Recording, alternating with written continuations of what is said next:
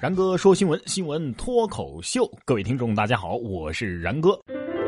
我们都知道啊，古代的主宾会面，当主人拿起茶杯的时候，哎，这客人啊就该说告辞了，端茶送客嘛。但是在现代啊，两个人见面，当一方抽出手机的时候，另一方也应该说该走了。这是现代社交的基本礼仪。话说，你的手机？有几个键呢？老汉偷苹果手机，因为只有一个按键，两百块钱贱卖。十七号，年近七旬的李老汉经过南京八卦洲一处篮球场的时候，因为一念之差，顺走了花坛边的一部 iPhone 六 Plus 手机。看到手机上只有一个按键，以为这不是什么好手机，便以两百块钱卖给了路人。目前呢，李老汉因为涉嫌盗窃被取保候审。这是苹果手机被卖的最贱的一次，路人或成最大赢家。大爷，照您这么理解，您家的电视遥控器是不是上了把锁呀？哎呀，我的电脑键盘，该不会也会被您给惦记上吧？不过仔细想想，这逻辑好像也没有太大的毛病。不信你看啊，现在这些国产手机正面一般都没有实体按键。对呀。苹果多了一个实体按键，的确贵了不少呢。同样是一念之差，这次，好吧，就算是戒指先动的手。女子把十八万的钻戒给孩子当玩具，新保姆没把持住。二月十五号的上午，张某一岁多的孩子非要玩妈妈手上的大鸭蛋，于是呢，张某把价值十八万的白金钻戒摘下来交给孩子当玩具呀。后来这玩具丢失了，经过调查发现是家里的保姆王某捡到了钻戒之后呢，没有交给主人，私藏了起来。目前王某已经被刑事拘留。连一岁小孩的玩具你都抢啊！这到底是人性的丧失，还是道德的败坏？其实这又有什么呢？我那颗三千一百零六克拉的非洲之星，我也拿出来给我老婆玩了。真的吗？没错，就是那颗价值十五万英镑的。有一次我老婆也不小心把它给弄丢了，我啥都没说。哦，因为除了我真有老婆，其他一切都是我编的。说真的，这位母亲也是心够大的。要是我妈有个十八万的钻戒，估计摸都不会给我摸一下吧。严格意义上讲啊，你们这种行为跟前边的大爷啊、保姆啊没本质区别，都是偷啊。在四线城市坐共享单车是一种什么体验？想哭啊！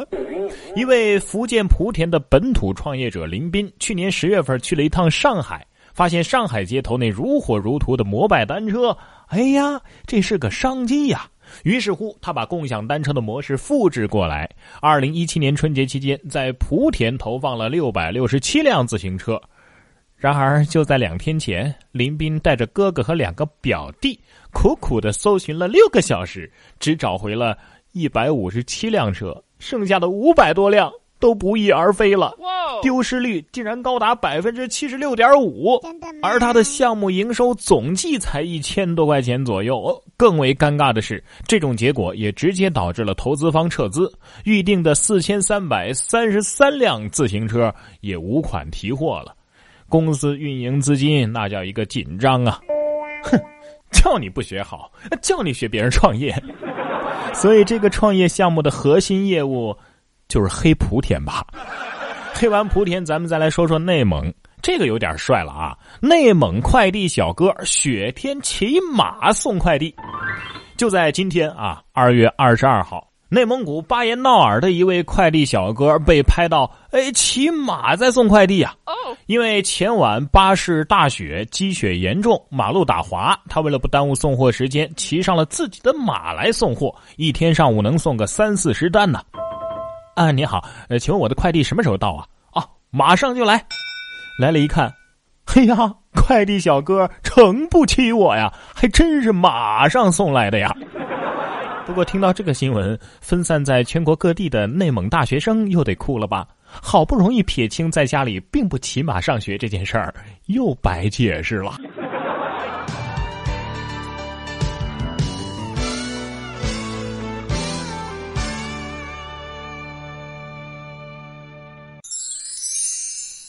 给大家讲一件特别诡异的事情。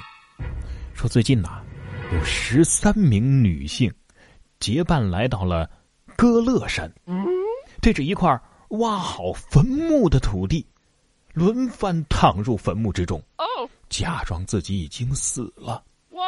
在坟墓里沉思。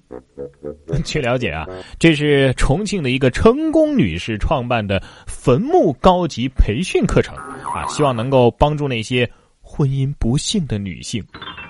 专家认为，哎，这是一种重新看待生命的方式。坟墓还得说了，你这是跟我闹着玩呢？火葬场表示，哎，现在的生意不好做呀。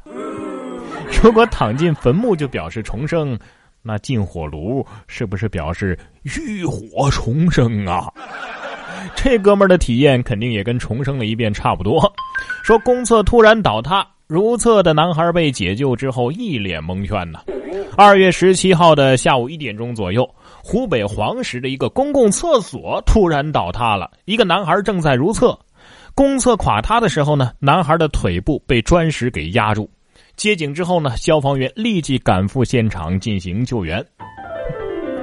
没想到上个厕所天突然就变了，而而且还能上新闻。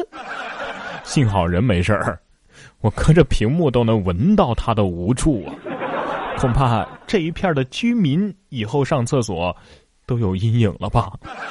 男孩心说：“ 呃，其实我没啥事儿，各位都散了吧，先放我回去洗个澡。” 要说惨啊，这哥们儿也是挺惨的了。男子看电视扫黄，发现妻子竟然是性工作者。俄罗斯一个男子看电视新闻直播警方扫黄的时候，竟然在画面当中看到了自己的妻子。这时候他才发现，原来跟自己结婚了八年的妻子是一名性工作者，两个人已经育有一名六岁的女儿。随后呢，他在网上搜索妻子提供服务的价码。发现妻子提供多项服务，而与他过一晚的价格呢，要两百英镑，呃，折合人民币就是一千七百多块钱呢。哦，嗯，虽然不太能够理解他为什么会第一时间想着去查他妻子的价格，但是大兄弟，一晚上一千七呀，仔细想想，你这几年赚了不少钱呐。不过如果说血赚也不准确啊。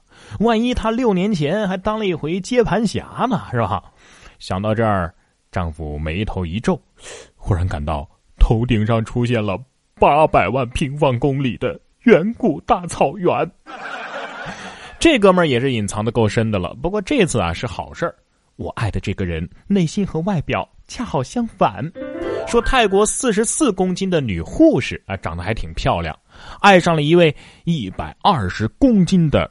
男子哦，大家可以搜照片啊。交往了十年之后，即将步入婚姻殿堂。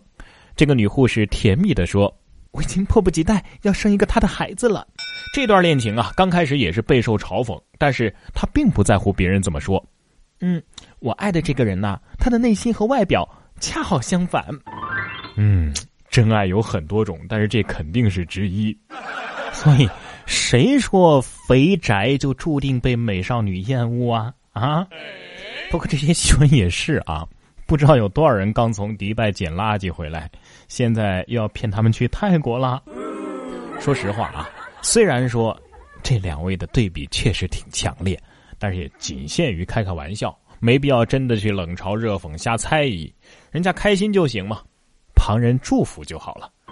我记得周国平啊曾经说过。表面上并不般配的爱情，往往更加的和谐，因为能够产生这样的爱情，往往有比较深刻的内在原因；而表面上非常般配的爱情呢，也有可能不和谐，因为产生这样爱情的原因呢，可能仅仅是因为般配。小动物的世界，人类也不一定能够理解。你以为他们生活在一起很和谐？实际上，他们大部分时间都在吵架。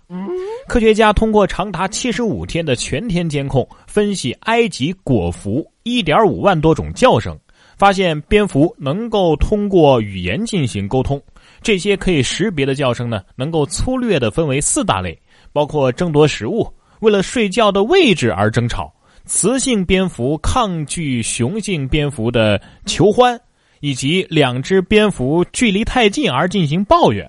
哼，换句话说呀，基本上蝙蝠大部分时间都是在吵架。我大致能够知道他们在说什么了。拐了，拐了，拐了！你走左，我走右。嘿嘿，你是不是瞎呀？你才瞎，你们全家都瞎。这就跟三体人研究人类差不多吧？嗯，据研究，人类大部分的话都是废话。最后分享一条很有画面感的新闻：说外籍旅客带了半斤头发到西安，一下飞机就被查扣了。二十号在西安的咸阳机场啊，一个外籍女游客。从日本转机，将三束人的头发，大约有半斤重，带到了西安。当检验检疫局的工作人员打开这团人发的时候，发现这头发油腻腻、脏兮兮的。